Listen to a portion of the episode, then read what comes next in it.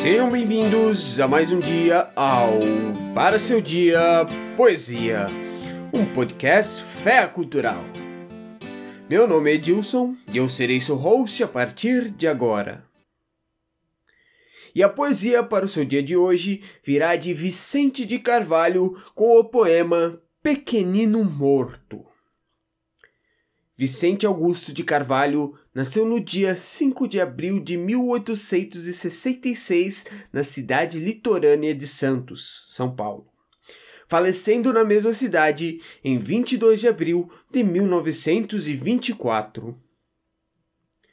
É considerado, depois dos poetas da chamada Trindade Parnasiana, composta por Olavo Bilac, Raimundo Correia e Alberto de Oliveira, o quarto grande nome do parnasianismo brasileiro, o que no caso dele pode ser considerado uma injustiça, já que ele é, entre os parnasianos, o mais lírico, ou seja, o de melhor expressão sentimental, o mais hábil formalmente, que melhor trabalha com versos e estrofes de diferentes dimensões e ritmos, e o que melhor transparece uma identificação com a identidade nacional.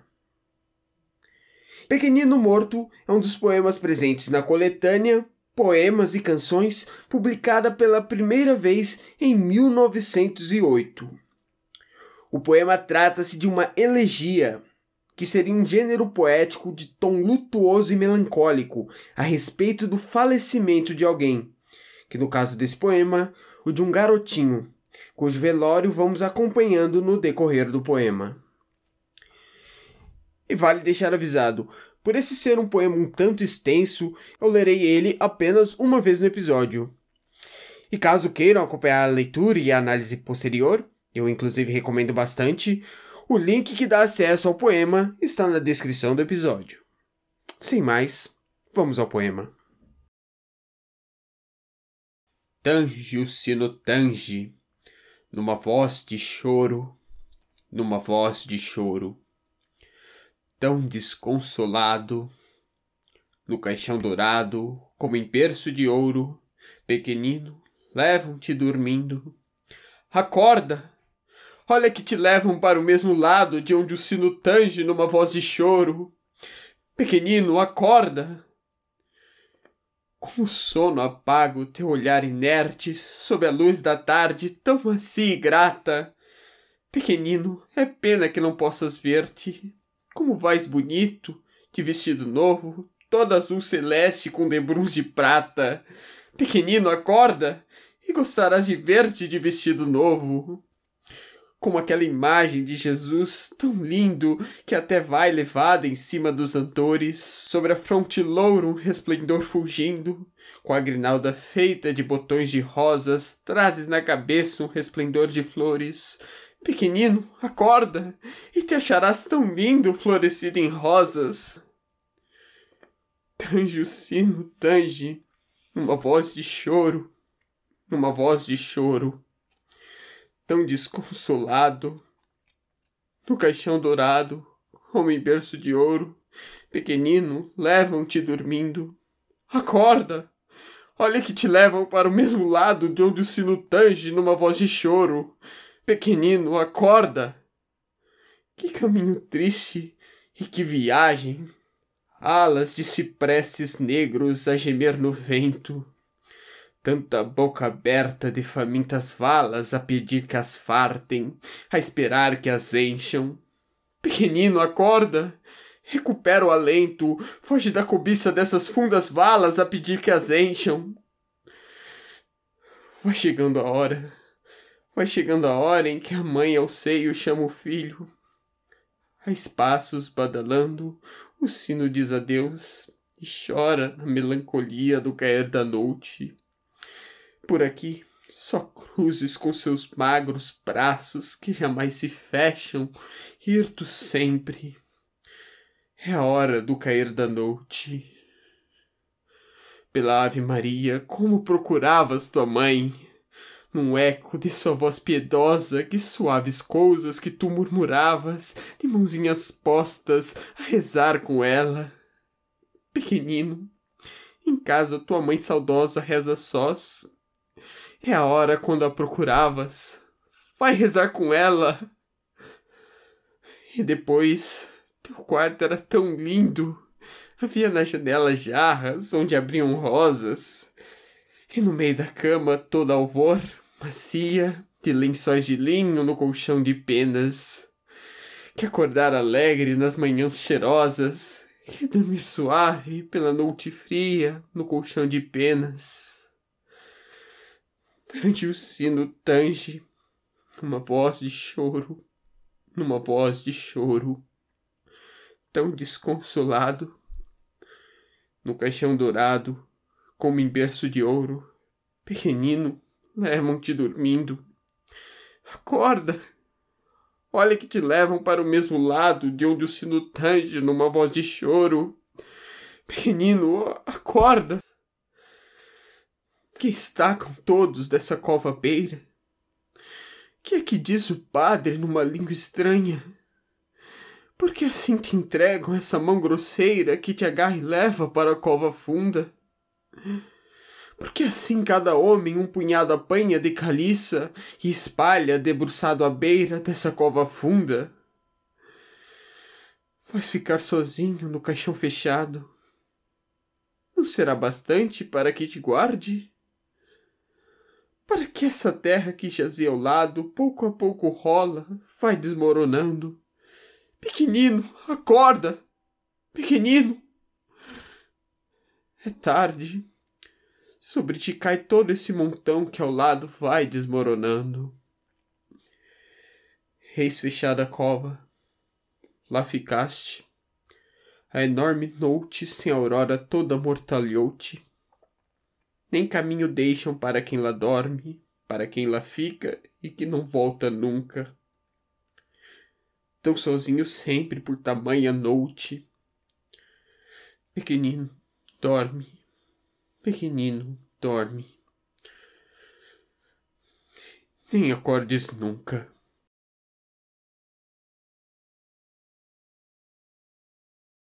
Esse é, sem dúvidas, um dos poemas mais melancólicos da língua portuguesa.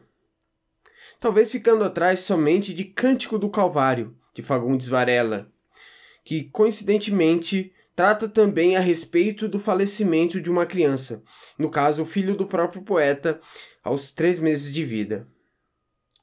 E há poucas coisas mais tristes que o falecimento de uma criança, se é que há alguma. Uma vida que se finda após mal ter começado, toda uma trajetória que poderia ter sido e não mais será, uma cruel fatalidade que recai sobre uma figura tão inocente. Todas essas coisas já são tristes por si só, e em Pequenino Morto, Vicente de Carvalho, através de uma elaborada concepção da forma do poema, com sua divisão de estrofes, seus ritmos e sua criação de imagens, consegue realçar o pesar que uma fatalidade como essas provoca. Vamos começar nos focando em sua primeira estrofe, que é também o refrão do poema e tornará a aparecer na quarta e quinta estrofes. Essa estrofe possui a mesma quantidade de versos que todas as demais estrofes, 7, sendo os seis primeiros versos de 11 sílabas métricas, também conhecidos como endecassílabos, e o último, um verso de cinco sílabas métricas, chamado também de redondilha menor. E como todo refrão, ele funciona como uma condensação e liberação catártica de toda a carga sentimental contida no poema. E tanto no poema quanto consequentemente no refrão, vemos uma oposição e relação de duas imagens distintas. A do pequenino morto, que de tão terno, tão delicado e por ser uma criança parece apenas estar dormindo, e a do velório, representação de toda a fatal realidade que a custo é evitada pelo eu lírico que narra o poema. Vejamos então como essas duas visões interagem, primeiramente no refrão e depois em todo o poema. No refrão, a estrofe começa e em seu primeiro verso vemos o badalar do sino sendo comparado a um choro desconsolado. Tange o sino tange, numa voz de choro, numa voz de choro.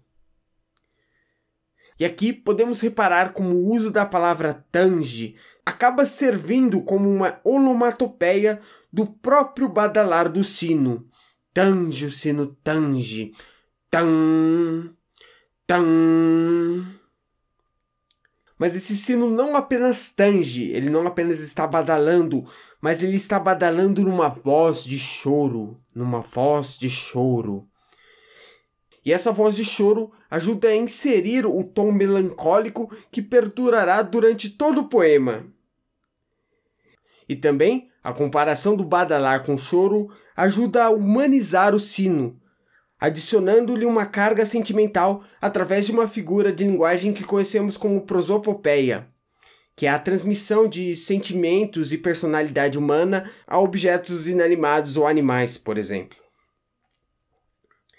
Mas mais do que isso, além de humanizar e adicionar essa carga melancólica ao poema, essa numa voz de choro, numa voz de choro, ela adiciona um tom grave ao badalar do sino. Ou seja, o sino não está badalando como tan, tan, e sim, graças ao numa voz de choro, numa voz de choro, ele badala dessa forma: tom, tom. E outro ponto importantíssimo a ser notado a respeito dessa estrofe é o ritmo dos versos. Todos os seis primeiros versos da estrofe são, como já foi dito, versos em decassílabos, ou de onze sílabas métricas. Só que do primeiro ao quarto, os versos possuem um ritmo quase que predominantemente da redondilha menor. Redondilha menor, versos de cinco sílabas métricas. Tange o sino tange, numa voz de choro, numa voz de choro, tão desconsolado, no caixão dourado com um berço de ouro, pequenino levam-te dormindo, acorda. A redondilha menor é talvez o mais musical dos versos em língua portuguesa presente em muitas cantigas, inclusive nas de Ninar. E some isso ao uso das rimas choro com ouro, desconsolado com dourado, sino com pequenino e uma rima um pouco mais fraca com dormindo. Somando o ritmo da redondilha menor e essas rimas, a imagem do pequenino que parece estar dormindo em um berço, e esses versos começam a soar como uma cantiga de ninar ninando o pequenino que parece estar dormindo num berço ao invés de morto no caixão. E eis então que esse ritmo, esse ritmo da cantiga de ninar, é quebrado pelo quinto e o sexto verso, que são os versos seguintes. Olha que te levam para o mesmo lado de onde o sino tange numa voz de choro. Se do primeiro ao terceiro verso da estrofe eles pareciam estar divididos em dois, chamando cada uma dessas partes de hemiciclos, e na quarta estrofe, ele parece, pelo ritmo quebrado dela, pequenino, levam-te dormindo, acorda. Ele parece estar dividido em três. A quinta e a sexta estrofe são fundidas em um único enunciado. Olha que te levam para o mesmo lado de onde o sino tange numa voz de choro. Que acaba se prolongando de uma maneira desenfreada, quebrando o ritmo musical dos versos anteriores. É como se o eu lírico, após estar absorto na ternura da criança que parece estar dormindo, subitamente desse conta do cenário onde está, ou seja, num cemitério, e tenta desesperadamente despertar o menino antes do enterro. Desespero esse que é reforçado na súplica do verso final: Pequenino, acorda! Já nas estrofes seguintes, a segunda e a terceira, vemos como é composta uma imagem angelical do pequenino, que além de ter sua imagem comparada com a de Jesus, veste um vestido azul celeste e usa uma grinalda de flores, como se fosse uma auréola. E além disso, para reforçar essa imagem angelical, a figura do pequenino recebe diversos contornos resplandecentes, ou seja, que emitem brilho. O caixão dourado, os debunos de prata, debunos que é a mesma coisa que fitas, a luz da tarde, a semelhança com Jesus loiro e seu resplendor refugindo, resplendor que seria a mesma coisa que a auréola, o tom celeste do vestido. Toda essa luminosidade que o envolve acaba servindo também para contrastar com a escuridão da morte, da terra e da noite que serão invocadas em seguida no poema. Na quinta e na sexta estrofe, vemos com uma maior recorrência o uso da prosopopeia, que já havia dado as caras no refrão, com o sino badalando numa voz de choro. O caminho triste, os ciprestes a gemer, as valas de bocas abertas a pedir que as encham, o sino dizendo adeus e chorando, as cruzes com seus magros braços que jamais se fecham, e além da carga emocional soturna e melancólica que a personificação dessas figuras trazem ao poema, elas, ao adquirirem vida, ajudam a contrastar com a figura do pequenino sem vida, aumentando a percepção de solidão que transmite a sua figura, prestes a ser enterrada isolada. E a partir da sexta estrofe, e de forma mais elaborada na sétima e oitava estrofes, a figura da mãe e as cenas nostálgicas do pequenino ainda vivo passam a ser invocadas. E o efeito emocional aqui é tanto provocado por essa aparição materna, a mãe que não terá mais seu pequeno filho por perto nos momentos corriqueiros e sagrados do dia a dia, como pelo contraste entre o saudoso passado enternecedor de rezas com a mãe e do dormir nas noites e o despertar nas manhãs, com o pesaroso presente, onde sua mãe reza sozinha e o seu dormir é eterno devido à morte, sem nunca despertar.